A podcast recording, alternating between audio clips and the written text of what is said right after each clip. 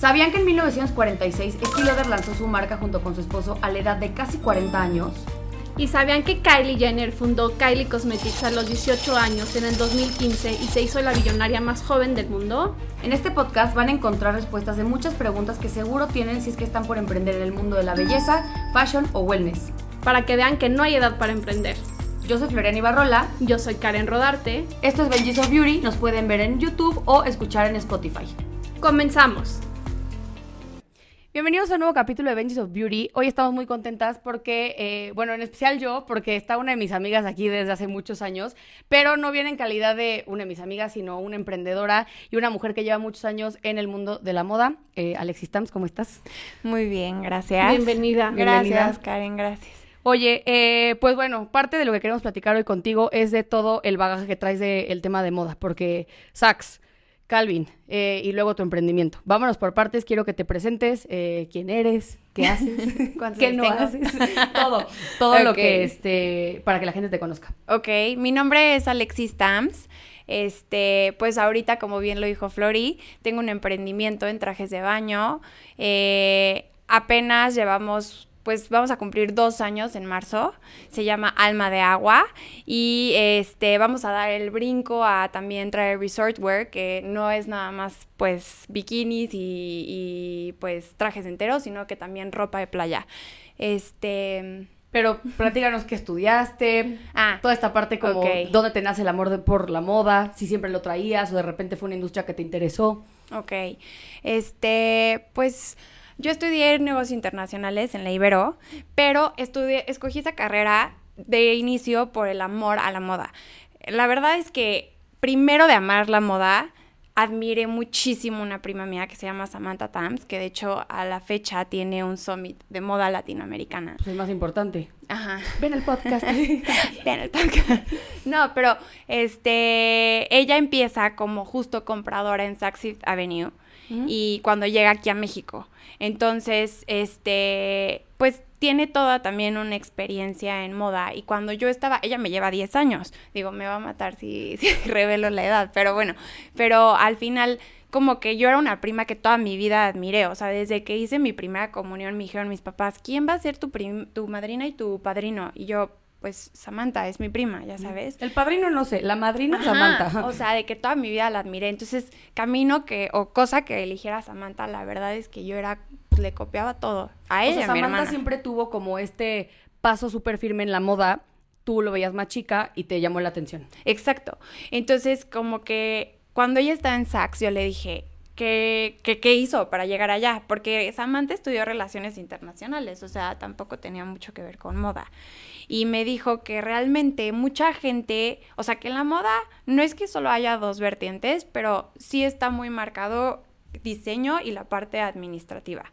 Ninguna de las dos, la neta, son glamurosas como la gente cree. Y a mí en ese momento me dijo, Samantha, tú decide cuál quieres, yo estaba chiquitita, estaba eligiendo carrera. Y me dijo, lo que sí te voy a decir algo súper importante es que trabajar en moda no solamente es vestirte diseñar. ay, vestirte padre. vestirte padre, viajar, no sé qué. Entonces me dijo, ¿por qué no eliges una carrera que negocios internacionales funciona para esto? Porque al final es, es un trading, ¿no? O sea, no, moda... un espectro mucho más grande Exactamente. para comercializar cualquier cosa. Si moda no amarra, pues a lo mejor te pones a vender croquetas o casitas de perro. Exacto, exacto, exacto. O al día de mañana estás en marketing y no solo en compras y te puedes abrir ese camino también trabajando en la moda, estudiando una carrera administrativa. Entonces por ahí lo agarré y este de ahí nació mi amor hacia la moda, pero pues yo realmente empecé estudiando esta carrera siempre con el objetivo de trabajar en moda. O sea, tu este, industria iba a ser moda. O sea, negocios para tener el espectro mucho más grande, pero eh, siempre con el ojo apuntando a que fuera moda. Siempre, siempre, siempre. Y siempre fui de, o sea, pues desde antes de que existiera Instagram, tú sabes, o sea, llevábamos revistas hacia la escuela, recortábamos todo, lo pegábamos en nuestras agendas, teníamos... En, el, como pizarrón Un corcho. salón. Exacto, y, todo, la verdad es que, pues, o sea, sí, yo admiraba como todo lo de la moda, digo, nunca fue así que, ay, me he visto heavy, pero, o sea... No, pero siempre has tenido tenido como un sentido estético bueno, o sea. Espero. Ajá, o sea, ubican cuando vemos fotos de nosotras de la pubertad, que es como. Ajá, sí, tremenda. Alexis no tiene eso, por ejemplo. O sea, Alexis no tiene eso. O sea, no, ella a lo mejor es, bueno, no era mi mejor look, pero no se infarta. O sea, no es como de. Güey, o sea, ¿por qué te pusiste el bolerito, ya saben, con la playera de Abercrombie? Ay, no, o sea, eh, o sea, tú no tienes eso. sí, por ahí están, pero ¿Nos puedes contar cómo entras a Saks? O sea, tu primera chamba fue Saks. sí, sí, sí, sí. ¿Cómo fue? ¿Qué hiciste? Pues, o sea, no quiero usar la palabra palanca, pero cuando yo estaba en la Ibero, justo en negocios internacionales, no me acuerdo en qué semestre, pero te piden prácticas profesionales, ¿no? Entonces tienes que trabajar en una empresa. Yo dije, qué mejor momento ahorita para ir como haciendo una carrera, un historial, pues ya meterme a moda. Mi prima Samantha ya no estaba ahí. Ella se fue a Everything But Water, que es un, justo es de swimwear y resortwear en Miami. Ah. Este, sí. No sabía.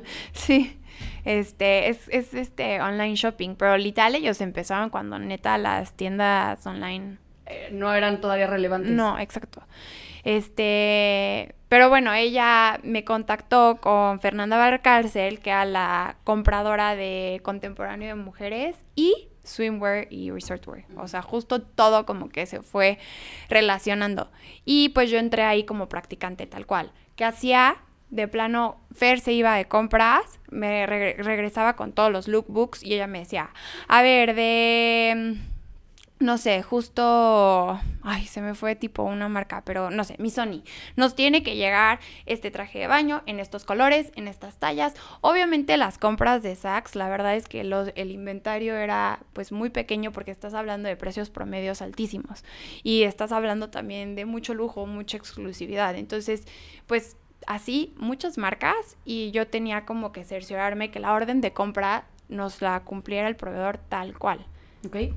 ¿Qué hace un comprador en una tienda departamental tan importante como Saks? Digo, ya no existe en México, ¿verdad? Pero, este, ¿qué hace? ¿Cuál es el día a día de una persona en compras? El día a día, lo más importante, tal cual, es el análisis. O sea, tienes que analizar este el comportamiento de venta del producto que está en ese momento en piso. Eso te va a dictar qué necesitas comprar. O sea, el día de mañana, si se vendió cañón este abrigo naranja, tú sales y vas a buscar más prendas de ese color, me explicó, y le pides a las mismas marcas, porque co- como departamental, pues trabajas con muchas marcas.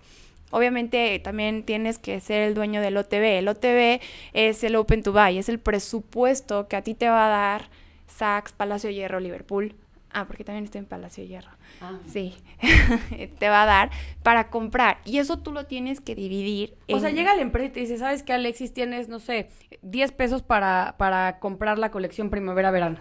¿Se divide por colección, o sea, por Sí. seasonality o, Sí. o es como anual? No, ah, sí se divide por seasonality. Primero, pues o- empiezas como de lo general y sí lo vas dividiendo a lo parti- particular. O sea, te dan, por ejemplo, un presupuesto para todo el departamento. Así de que tú, Alexis, eres eh, compradora de swimwear. Entonces, swimwear tiene, no sé, 10 pesos justo.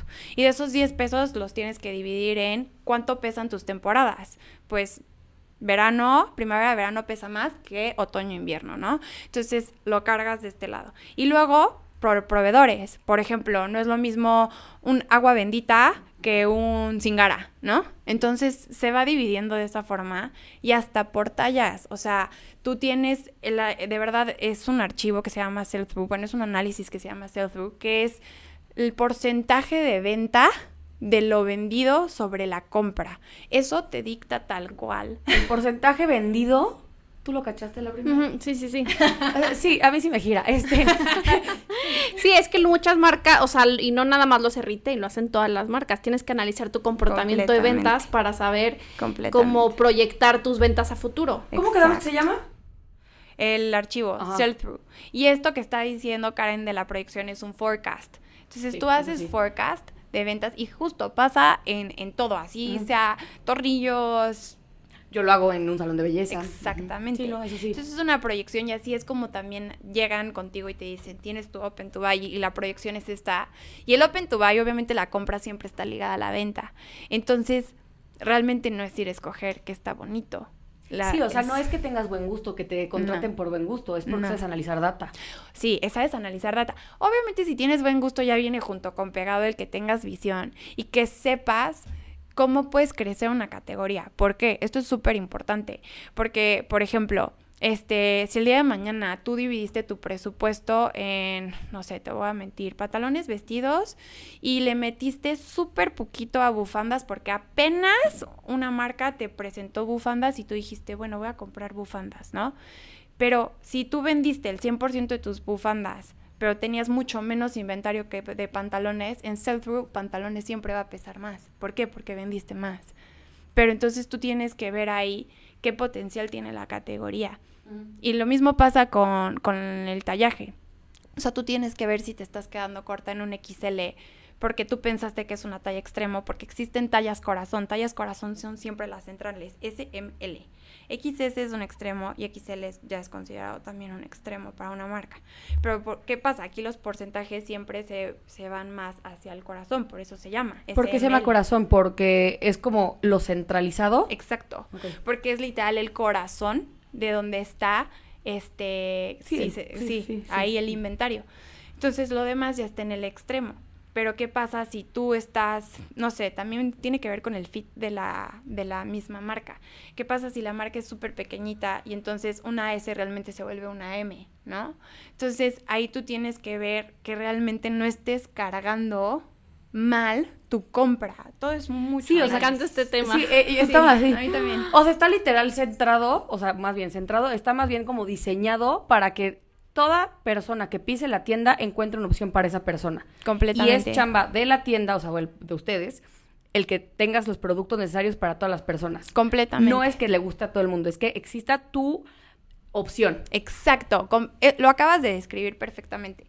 Como comprador no puedes nada más elegir tus gustos. Obviamente yo compré cosas horribles en mi cabeza, pero obviamente esas cosas se vendieron y te vas dando un, pues la verdad la gente te va, este, pues asombrando. O sea, pues de repente yo compraba cuando estaba en Calvin en underwear calzones blancos, ¿no? Y yo decía, ya chole, o sea, No chole. planetitas a los calzones, algo más divertido. Un día metí unos que tenían unos besitos, así como unas boquitas de, ya sabes. Sí se vendieron muy bien, pero a ver, los blancos siempre eran el top uno. Y Sí, yo, es güey, un básico, o sea. es, es que Un es un básico. de hombre. Ah, no, o no, los cal- no, pues ¿El hombre? Sí. No, pues sí se venden muy bien, eh, los No boxers. No, a mí tampoco. Mejor negros. pero no manches. O por ejemplo, las camisetas, que pues no sé si aquí alguien tenga algún conocido papá, abuelo, no sé qué, pero las camisetas abajo de las camisas, como Ah, muy sí, gringo sí, style, sí, sí, es muy ya gringo sabes. style. se siguen vendiendo muchísimo a la fecha. Y tú como que sientes que es algo que ya pasó, o que era de tu abuelo, o no sé. Sí, se vende mucho. Mucho, y se venden en paquete. Y debe ser muy diferente, yo creo, el venta en Saks a un Liverpool. Ah, no, Un poco completamente. los calzones blancos. ¿Cómo imaginaste? Sí, qué asco. La truza de algodón No. blanca. Ajá, sí, Sí, sí. Esa, esa. Ese es el bestseller. O sea, obviamente no.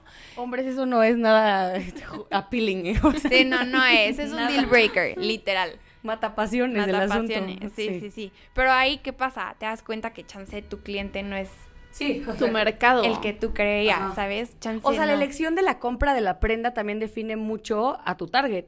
Completamente, sí. Guau. Sí, completamente. So, un día a día tuyo era al analizar las ventas, analizar Siempre. las siguientes compras y que tuviera relación con lo que se había vendido para lo que se iba a comprar. Completamente. Y este, como comprador tienes tú la responsabilidad de exigirle a la marca que siempre traiga este variedad y que sus ventas estén al nivel, o sea, porque también la marca es una chamba muy cañón en conjunto. Las marcas pues son las que al final traen campañas de marketing cañonas detrás y traen todo ese peso, entonces son las que impulsan el producto, impulsan la misma marca, este, y pues impulsan las ventas al final. Entonces sí tienes que exigir muy, mucho. Sí es como un, pues ahora sí que un punto extra para las marcas que decides comprar, si tiene un buen plan de marketing y tiene un buen posicionamiento y está Ah, haciendo sí. su chamba a la parte de, oye, cómprame el calzón blanco, mira, o sea, o sea, sí. Sí, o sea, cuando, ¿se acuerdan de una campaña de Puma? Creo que era de Puma, de Dana Paola. Sí. Vendió como pan caliente, zapatos. Ahí, ahí yo estoy en zapatos en Palacio de Hierro. Como pan caliente. Y literal, se empezaba la compra. Siempre se empieza así, hay que revisando números. En Puma llegábamos y decíamos, ¿cuáles son los que va a traer Dana Paola? O sea, ¿cuáles son los que van a salir en campaña El con modelo, Dana Paola? el Ajá, zapato modelo, El modelo, ¿cuáles son? No, pues son estos tres tenis. Este sale en marzo, este sale en abril, este en mayo. Dame esos. Dame esos, literal. Y sí. Y ya después vemos el resto de tu colección. Pero mi porcentaje de compra ya se iba cargado a lo que iba a traer Dana Paula. Lo mismo pasó cuando Justin Bieber y Kendall Jenner este, estuvieron en Calvin Klein en Underwear. Voló, voló, voló todo lo de Justin Bieber. Muy Con su cañón. calzón blanco y todo. Con su calzón blanco y todo. Vendió calzón. Sí, pues es que Vendió. sí, Sí, sí. Sí, pues sí. Es que neta.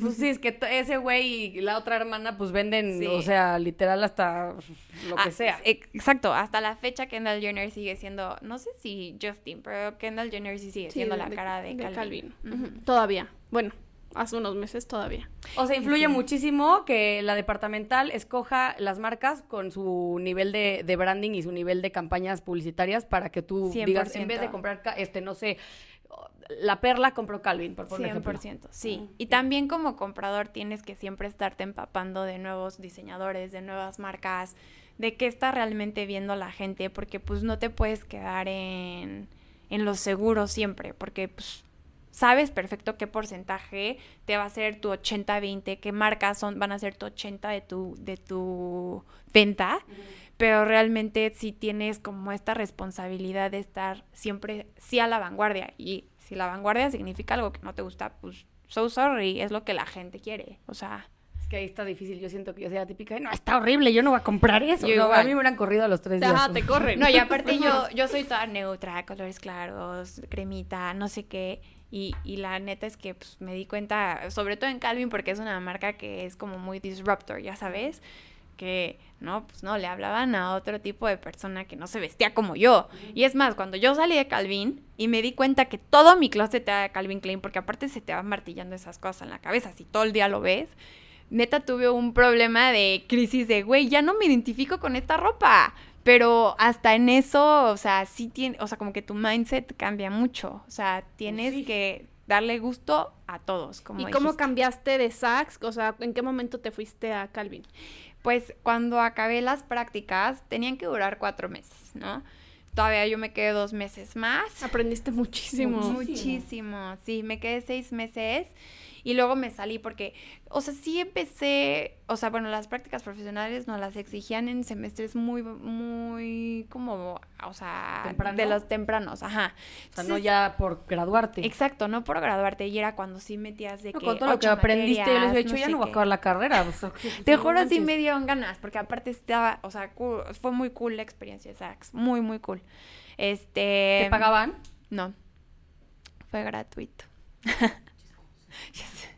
No, nada. Nada. No estoy a favor de eso. El Creo que estacionamiento. haber justo algo así, aunque sea un tag, incentivo. algo, Ajá, no tag. sé. Ay, pero, o sea, de plano, o sea, no, sí es importante la práctica profesional, pero sí te puedo decir, no regales tampoco tu trabajo ni tu tiempo, o sea, porque yo, por ejemplo, me, o sea, sí, sí se puede que te paguen con, con aprendizaje. Con una prenda. Te hubieran Sí. dado una prenda a la quincena. No manches, había un cajón de Métete, prendas sí, que ya tenían defecto, pero a veces el defecto era así que lo regresaron porque tenía una arruga. Yo por favor, yo lo quiero, o sea, por favor, yo lo quiero, o Neta sea, mínimo así de, oye, a la quincena vete ahí a, a escoger una prenda, Literal. lo que quieras y te cobras. pues, sí. Literal. Y, y cerraban el cajón con llave. Yo neta lo veía así como de que cajón de dulce secreto. O sea, ya sabes, de que sí. Pero no, no me daba nada más que el estacionamiento y ni siquiera al principio el estacionamiento. Como estaban las oficinas en Santa Fe, en la parte de hasta arriba de la tienda, me salían un dineral al principio el estacionamiento. Sí, no manches, ni siquiera, Ujú. hijo, sí. Sí, ya luego yo lo exigí. Entonces, o sea, también sí puedo darles un consejo es, sí, toma, toma el aprendizaje como parte de tu paycheck, pero hasta cierto grado, porque todos somos humanos y la neta, o sea, vivir Todos cuesta, comemos. todos comemos, vivir cuesta y también lo que tú aportes a la mesa, no importa si tengas nada de, de conocimiento, es sangre fresca, o sea, de verdad estás aportando. Entonces, sí, sí, tu trabajo vale. 100%.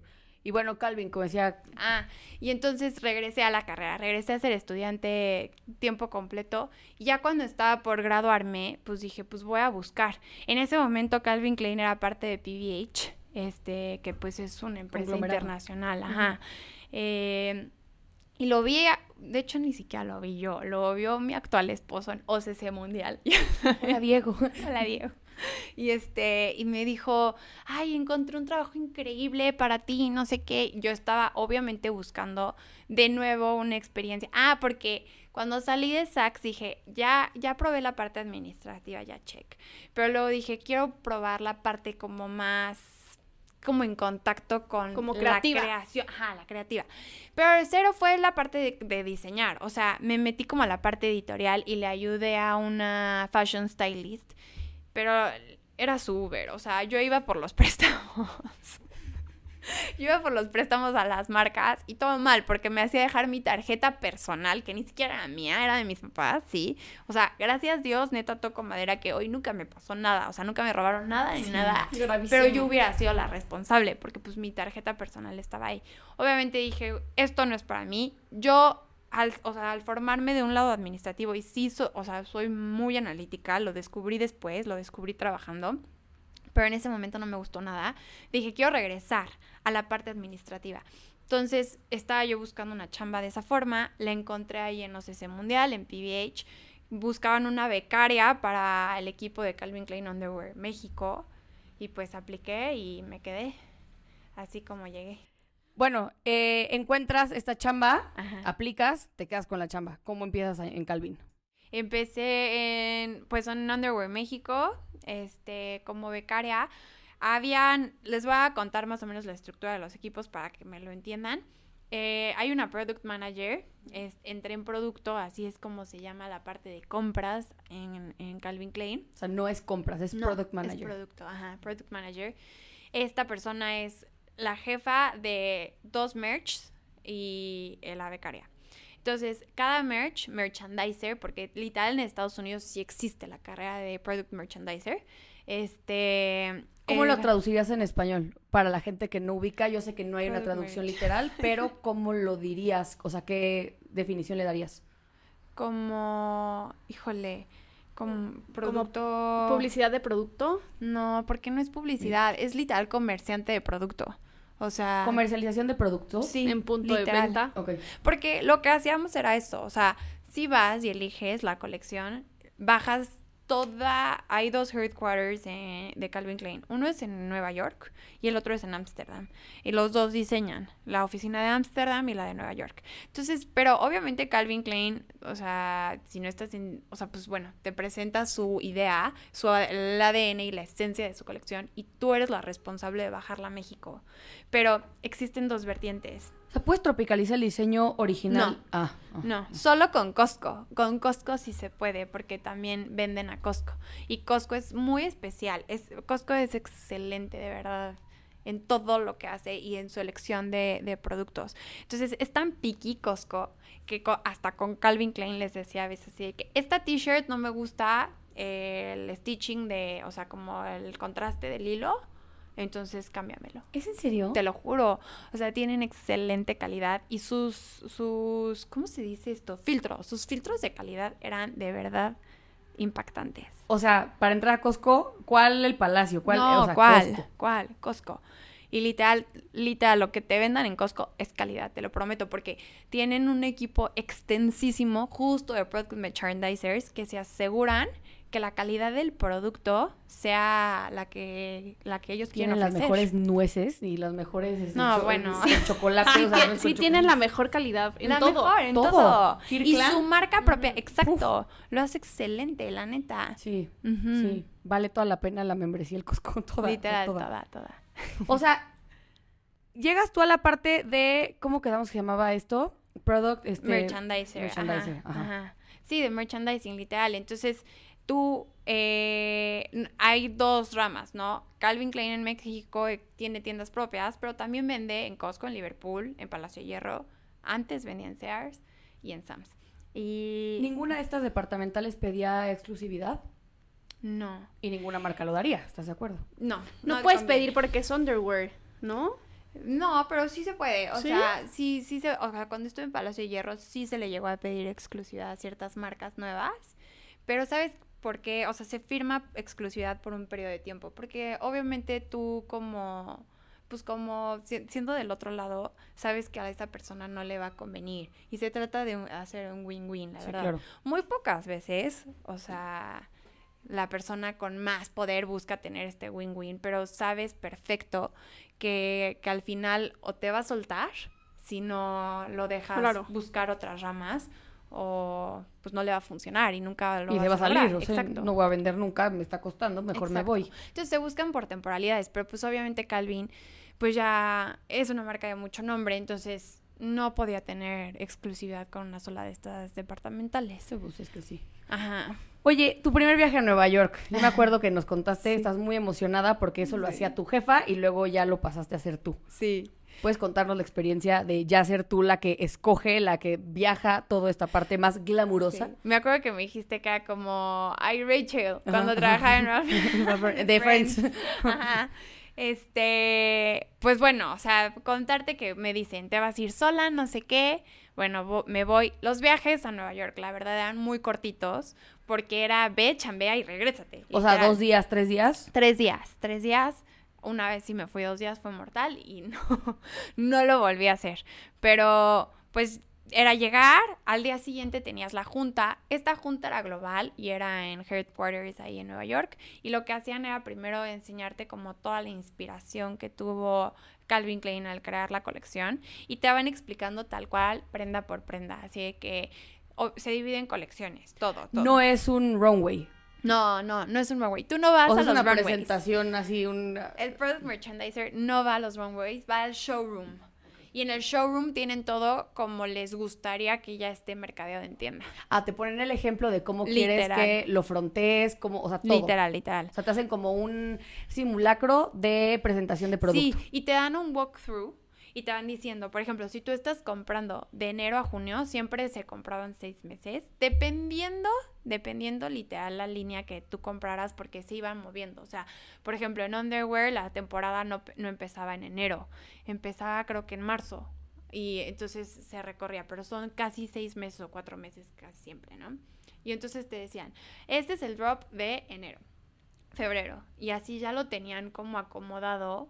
Obviamente ya en la teoría todo era un desastre porque la importación de verdad es un desastre. Entonces, a veces las, las maquilas acababan antes el calzón que iba a llegar para Pride, que era de colores, el Pride Gay, y llegaba, antes llegaba en febrero que los rojos que eran para San Valentín. Entonces tú tenías como que neta negociar con las departamentales que te aceptaban antes cierto producto que otro. Entonces tú primero llegabas, lo veías en Nueva York, lo escogías. Fun fact, perdí mi vuelo cuando me fui solita de regreso.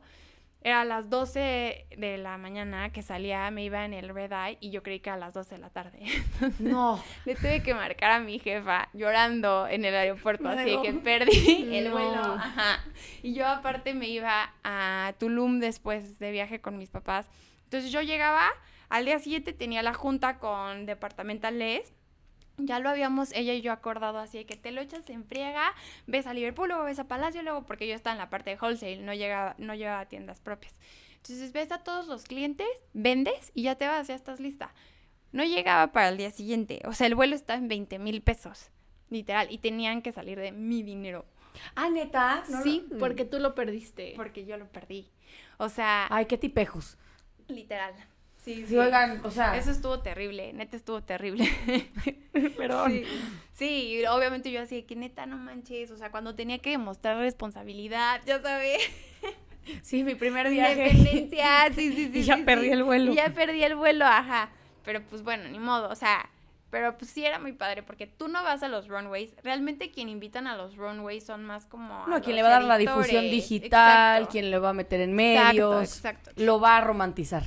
Exacto, tú literal eres Tú lo- la parte administrativa. Ajá, tú, tú lo vas a, a- Sí, es que no tengo la palabra en español, pero es como, pues... Sí, tú lo vas, vas a, a distribuir, tú lo vas a ajá. comercializar, Sí, sí. exactamente.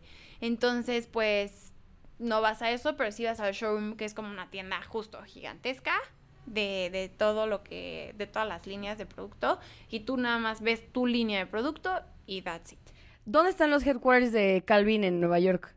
Están en Manhattan, en... Ay, ahorita te digo, es que cambia. Por ejemplo, zapatos estaban en el Empire State. Ah, ¿No están en el mismo edificio? Mm, mm.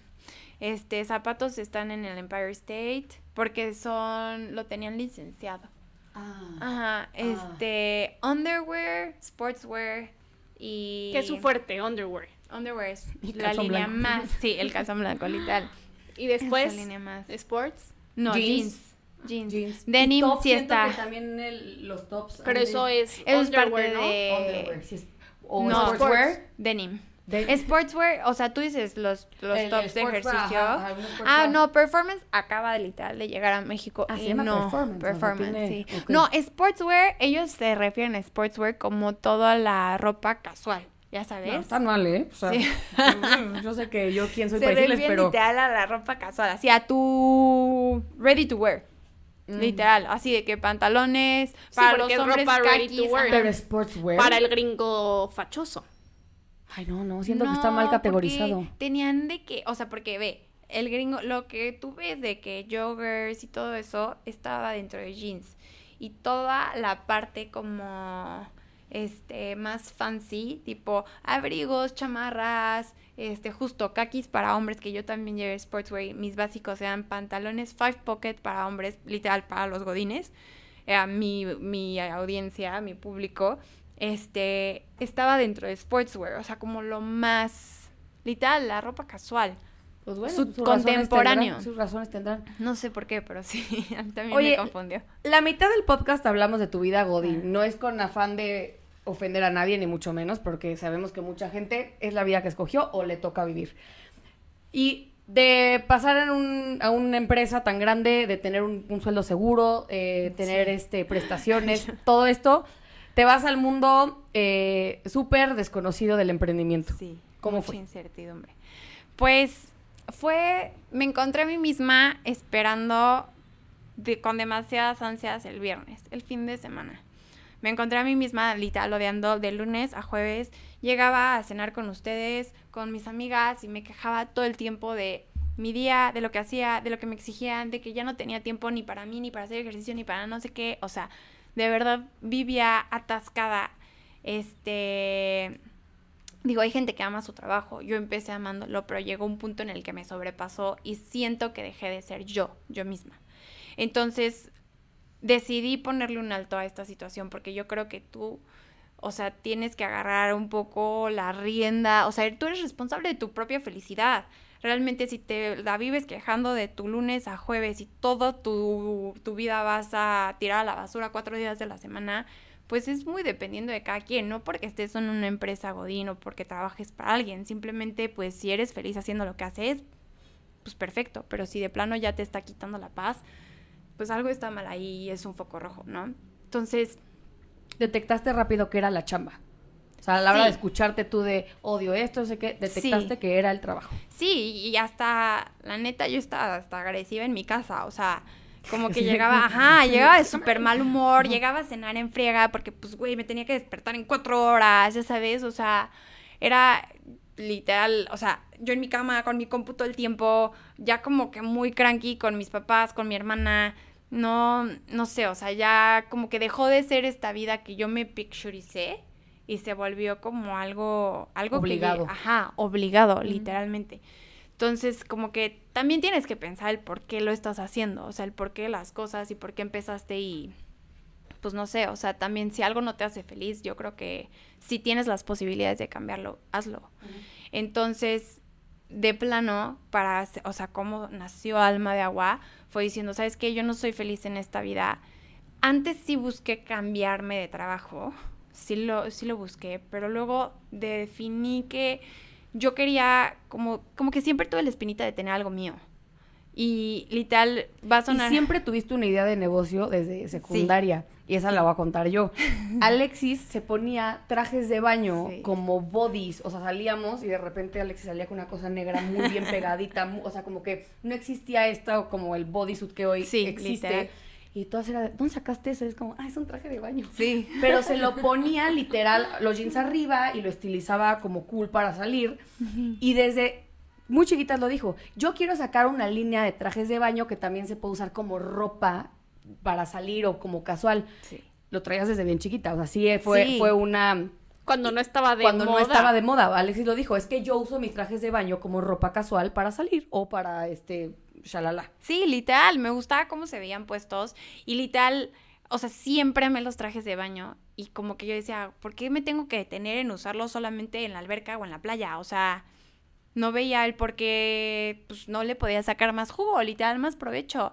Entonces lo- me los ponía así con faldas, jeans, no sé qué y pues sí, literal era un, un Sí, traje de baño, ¿Dónde pero... sacaste eso? Y era así como, es un bikini. Sí, sí, literal, o Wow. sea, era un traje, ajá.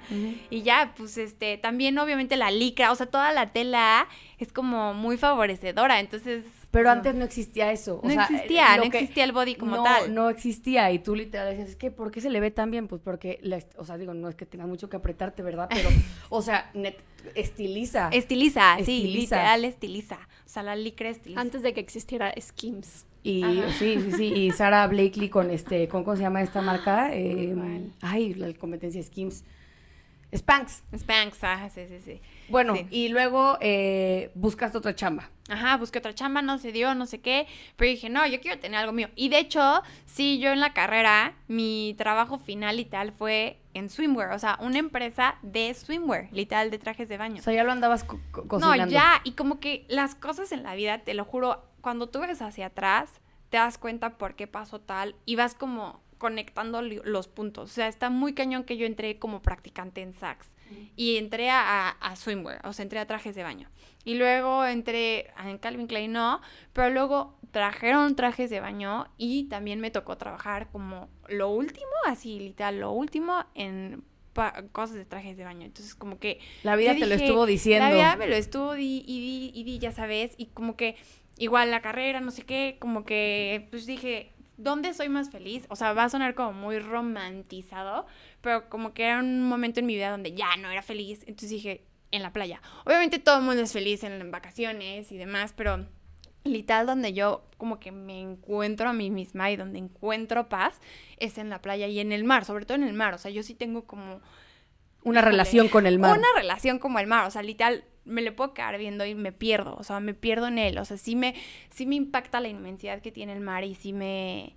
pues, Te enamora, o sea, te- te- enamora, te- ajá. sí, sí. Entonces dije como, güey, yo quiero, o sea, pues sí va a sonar muy romantizado, pero yo quiero no hacerlo, algo que me haga feliz y algo que me apasione y algo que no sé qué. Al final, obviamente, pues todo, todo trabajo y todo pues conlleva retos y demás y no es tan romantizado así de que diario me despierto con una sonrisa a trabajar en mis trajes de baño porque es mi pasión en la vida. No, no, o sea, cuando te das No. cuenta que el emprendimiento requiere de muchas cosas que no nada más es que, Que no ames el mar. como de- Exactamente, exactamente. Entonces, pero bueno, tú te agarras a ese sentimiento de, güey, Claro. ¿por qué lo iniciaste? Y al final ni siquiera se volvió el, es que amo el mar, o sea, se volvió un, güey, porque mi proyecto de vida y como me veo en la vida, no era así, o sea, no era un, en un trabajo de ajá. 9 to 5, muy enojada que ni siquiera 9 to 5. Alexis, pero ¿crees que fue, o sea, tuviste que haber trabajado anteriormente en Saks para poder crear lo que hoy creaste? O sea, ¿crees que sí te dio mucho conocimiento?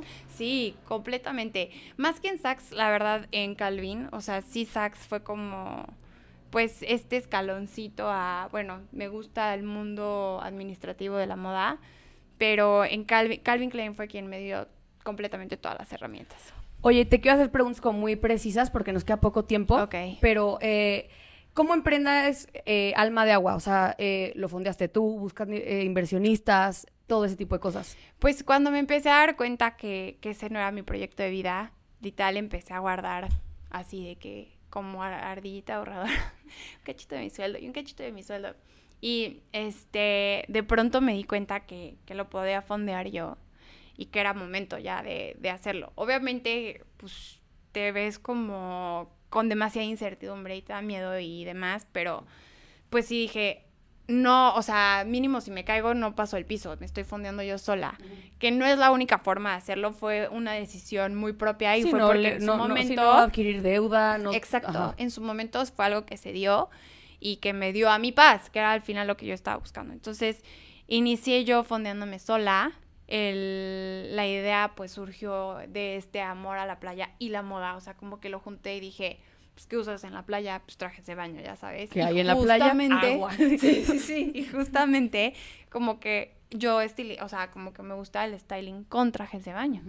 Este, entonces también al final de Calvin Klein y demás, como lo que más me gustaba era ya a mí de mi trabajo era como conocer la tecnología en la tela el detrás, ¿no? Entonces como que vi que en trajes de baño justo esto cuando yo inicié, que fue en 2020 aparte Sí, cuando inicié estaba como muy trending en trajes de baño por lo mismo, porque era, se me fue el nombre y como el concepto, pero como que sí, ya estaba muy de moda el que el traje de baño vaya más allá de. Oye, y queremos llegar a la parte conceptual de la marca. Okay. ¿Cómo se llama? ¿Cómo creas la imagen, el concepto? Que es lo que creo que más nos gusta a Karen y a mí. Bueno, a mí, Karen es más numérica, pero bueno.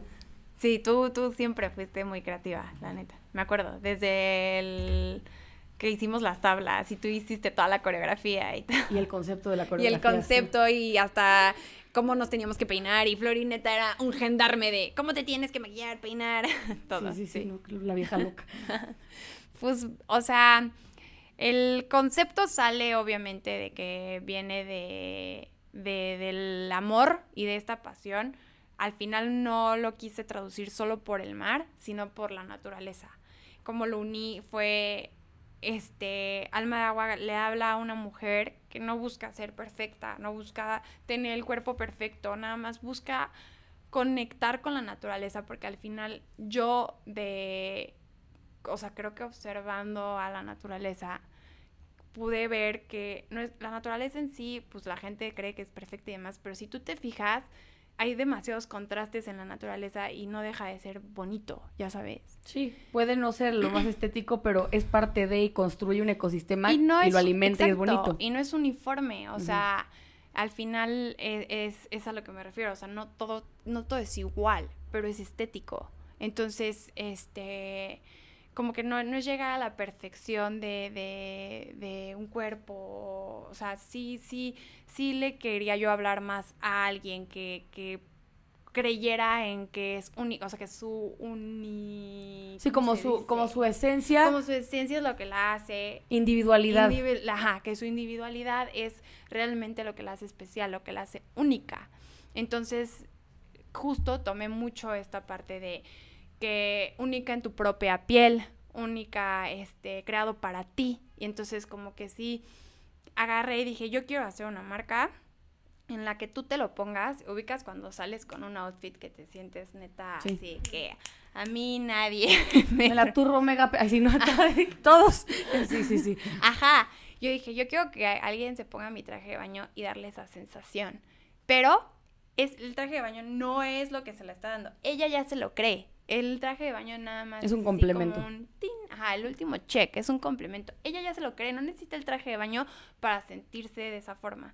Entonces yo dije, güey, ¿qué quiero hacer? Quiero unir la naturaleza con la individualidad de las personas y que su esencia realmente sean ellas y que se crean ya, o sea, perfectas en su propia piel. Y la perfección no es todo idéntico, todo estético. No, la perfección es que eres tú y que solo tú tienes el pelo de cierta forma y los ojos de cierta forma y no solamente es algo físico, ¿no? Viene desde más dentro. Entonces, pensando que viene desde más dentro, pues de ahí viene el nombre, alma de agua. Entonces, tu alma, realmente tu esencia, tu lo que tú, el alma que le pones a las cosas, como a veces se dice. ¿Se te ocurre a ti? Sí. Después de una lista de este tamaño, o sea, te lo juro, una lista de este tamaño, me, o sea, justo cuando renuncié, me fui a Acapulco, eh, sentada frente al mar, la más cursi de la vida, yo, arena blanca, marea blanca. Y lo dije, no va por ahí. O sea, blanca era porque yo veía como, igual lo que les decía, soy como muy colores neutros y no sé qué. Lo dije, no, no, o sea, no, no voy por ahí. No lo quieren encasillar en un tono o un color. Exacto. Y como que yo quería pensar en, un, estoy empezando desde un lienzo blanco. ¿no? Una hoja blanca. Sí, esa era mi historia, pero pues realmente no era la historia de la marca. La historia de la marca era realmente pararse y decir, a ver, o sea, quiero que te creas lo que te creas, pero no viene por esa prenda. Esta prenda no te hace ni mejor ni peor, nada más te da ese acentito. Acentito, exacto. Este, entonces pues de ahí nace Alma, de, agua. Oye, Qué bonito nombre. Negocio, está muy bonito, Gracias. De todas mis amigas que han emprendido es la única, no, no es cierto, ah. que, que, que creo que lo conceptualizó bien, lo bajó bien, o sea, neta, porque hay unas que es como de no renuncies. no vayas a renunciar. No lo hagas. digo, no, o sea, no voy a decir nombres, pero sí, o sea, Alexis cuando nos dijo, es que le va a poner este, este tipo de concepto y alma de agua, y fue así de, muy bien, muy bien, o sea, vas por muy buen camino. Vamos a llegar al modelo de negocio. Ok. ¿Cuál es el modelo de negocio de alma de agua? Tiene este concepto de drops en donde van saliendo diferentes colecciones dependiendo de la temporada y hay escasez o cómo lo manejas? Justo, no, no manejo temporalidad. A veces, o sea, llevamos dos temporadas, va a salir apenas la tercera, sale el 12 de febrero, estén atentas, sale este domingo. Este, pero estas fechas no las manejo realmente yo como estoy empezando en febrero porque es spring summer y luego me voy a un este winter fall winter, no, no, no. ¿Por qué no existen los drops? Porque justo no me quiero comprometer. Es una marca que estoy tratando que sea lo más posible sostenible dentro, dentro de lo posible, ¿no? Y se maquila aquí en México. Las prendas son importadas, pero se maquila aquí en México. las telas. Las telas, sí, perdón, las telas. Las telas son importadas, pero se maquila aquí. Exacto, se maquila aquí en México, siempre se ha maquilado aquí en México. Y muchas veces la maquila es un limitante para el tiempo, pero desde un inicio, desde antes de, de, de, encontrarme con este limitante, con este problema, yo dije, no quiero tener temporalidad porque no me quiero regir por el calendario y caer en lo que yo al final, la verdad, salí, no detestando, porque no es que deteste la, o sea, el trabajo corporativo. no, como el seasonality de las marcas. como la comercialidad, el consumismo, ya sabes, porque al final el seasonality es eso, o sea... Sí, le dictas a la gente cuándo tiene que consumir. Exacto, y nos pasa hoy por hoy, o sea, tú ahorita métete a ver este marcas y no hay ropa de frío, me explicó ahí, ya, ya empezó el verano, pero sigue siendo frío, o sea sí, es como. O sea, tienes que comprar en North Face o, esas como en ciertas marcas que son de frío. y específicamente de frío. Pero las marcas, te voy a decir por qué hacen esto. O sea, sacan antes la colección para asegurar, o sea, tiempos y llegadas y realmente no tiene nada que ver con lo que tú necesites.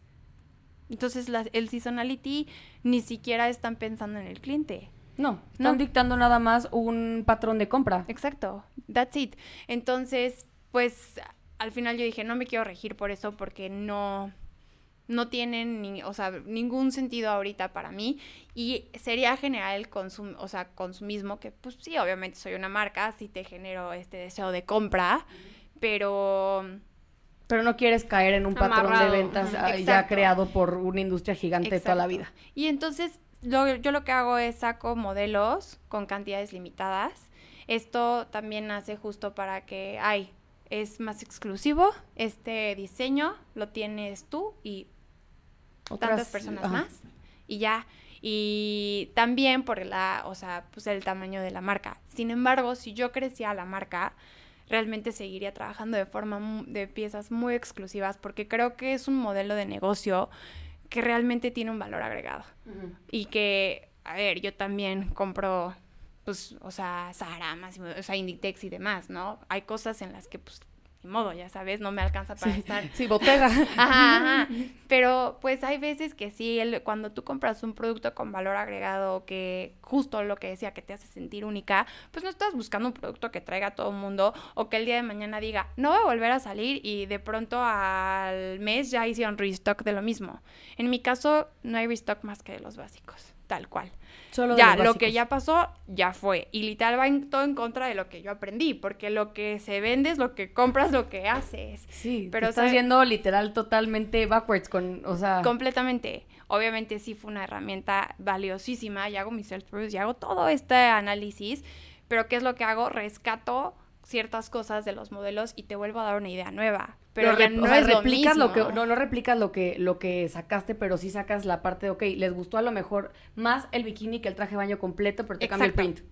Exactamente. Exactamente. También algo súper importante es que los prints este los diseñamos in-house, o sea, los diseña Alma de Agua.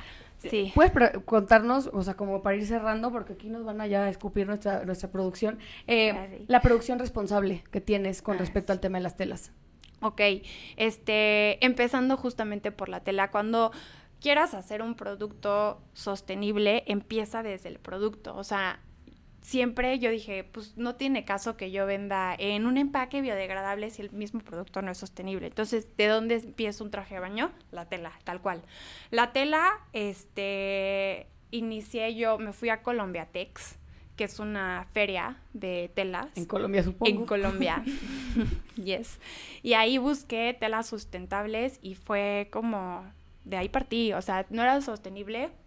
No ok, te escucho, no, no, no lo pero voy a- Ajá. Descartado. Descartado.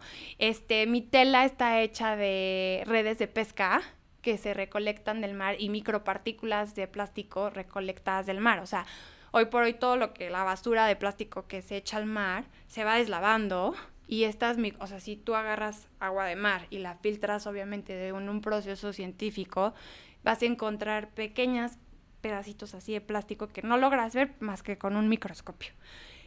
Las redes de pesca están hechas de nylon, entonces, ¿qué es lo que hacen? Agarran las micropartículas de plástico y el nylon, lo depuran, lo vuelven virgen de nuevo y con esto hacen las telas y vuelven Wow. a hacer. Wow, qué increíble. sí. Y se llama poliamida reciclada. Entonces, yo empecé con esto. ¿Qué pasó ahí? Yo quería igual tener, este, pues, trajes de baño lisos y con print, ¿no? Yo en un inicio iba a comprar como el diseño de un print y imprimirlo, bueno, estamparlo sobre la tela. Pero ¿qué me pasó? Que resulta ser que una cosa me fue llevando a la otra.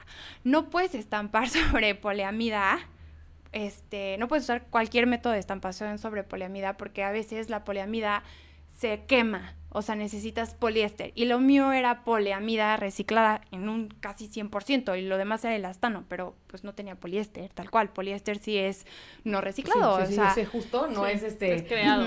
Exacto, entonces, y aparte la parte de que era poliamida reciclada la hacía aún menos resistente a los, a los métodos de estampación, ¿no? Entonces yo lo que quería era comprar un, haz de cuenta como los derechos de un diseño y estampar porque era mucho más económico para mí hacerlo de esa forma, Ajá, que ¿no? ponerte a diseñar. Exactamente, que ponerme a diseñar. Pero pues una cosa llevó a la otra de que no podía yo estampar menos de tantos metros. Yo desde un inicio definí, sabes que yo no quiero, igual por el riesgo económico, pero sí yo dije, no quiero, quiero que las colecciones sean de edición limitada, cantidades limitadas. Quiero este de plano comprometerme también con el dejar la menos huella posible. Eres una marca, estás vendiendo un producto, vas a dejar una huella, pero que tu huella sea la menor, ¿me explico? Entonces yo dije, quiero que sea algo muy exclusivo, me quiero regresar como a mis inicios, lujo, demás. Este, y bueno, pues una cosa llevó a la otra. Y entonces de pronto llegué a, a que la misma textilera me dijo, yo estampo este, en poliamida reciclada porque pues yo la vendo. Eh, nada más tú nos tienes que traer tu diseño y cómo se estampa es con una impresión digital, es decir, no se usa agua y no se usa mucha energía, es como si fuera una impresora gigantesca y imprime sobre la tela, tal cual. Entonces yo dije, pues bueno, entonces pues me puse a ver diseños porque dije, bueno, si ellos saben y ya lo tienen, perfecto. Pero ninguno me gustaba, o sea, todo eran así de que Sí, sí, sí, sí, palmeras, este, piñas, tucanes. Ajá, sí, sí, sí. Sí, como muy así, te juro. Todas tenían neta lo mismo. Entonces yo dije, yo tenía tan bajada la visión de alma de agua que ningún estampado me gustaba y ya era algo que se me venía, o sea, ya me estaba deteniendo ahora sí que el proceso de, De creación. creación y de la de marca. producción. Exacto. Entonces busqué a una diseñadora, ni siquiera textil gráfica, que, que de- o sea, no quiero decir nada sobre las diseñadoras textiles, pero en mi visión de cómo tenía que ser el print, la gráfica me, me funcionó mucho mejor, me explicó, o sea, no entiendo, por, o sea, la gráfica llega a ella porque ella fue la que me hizo el logo, me hizo, un- cuando te lo vendo te le doy una tote bag de regalo porque el empaque yo quiero que le busques otro, Otro uso, uso. otra vida, este, y me hizo todo este diseño y entonces le dije, ¿te aventarías el diseñar un print para traje de baño? Me dijo, nunca lo he hecho. Y le dije, pues yo tampoco. Pues, va, Vamos va. a intentar. ajá. Vamos a intentarlo. Y literal así fue como surgió el que tuviéramos el estampado exclusivo de la marca. También decidí, no, hay algo muy padre que se llama print placing o printing, placement, printing, printing o no sé qué, que lo tienen muchas marcas, que al final es como, tú hace cuenta que si diseñaste florecitas y quieres que vayan justo aquí en los tirantes, bueno, o sea, se ve muy cool porque es simétrico. Al final, en Alma de Agua no lo pude hacer por cuestiones de presupuesto. O sea, no puedes igualar el match, así, pues si aquí hay una florecita cortada, no puede continuar aquí. No, no puedo. O sea, bueno, sí, sí puedo, pero hace cuenta que el placement printing o printing placement es como en una prenda terminada que el print sea simétrico. Entonces, hace cuenta que si tú te habías imaginado el diseño de que florecitas aquí, este, siempre todos tus tops van a tener florecitas aquí. En mis tops no pasa eso si yo diseñé el print de la tela. Uno está acá, otro está acá.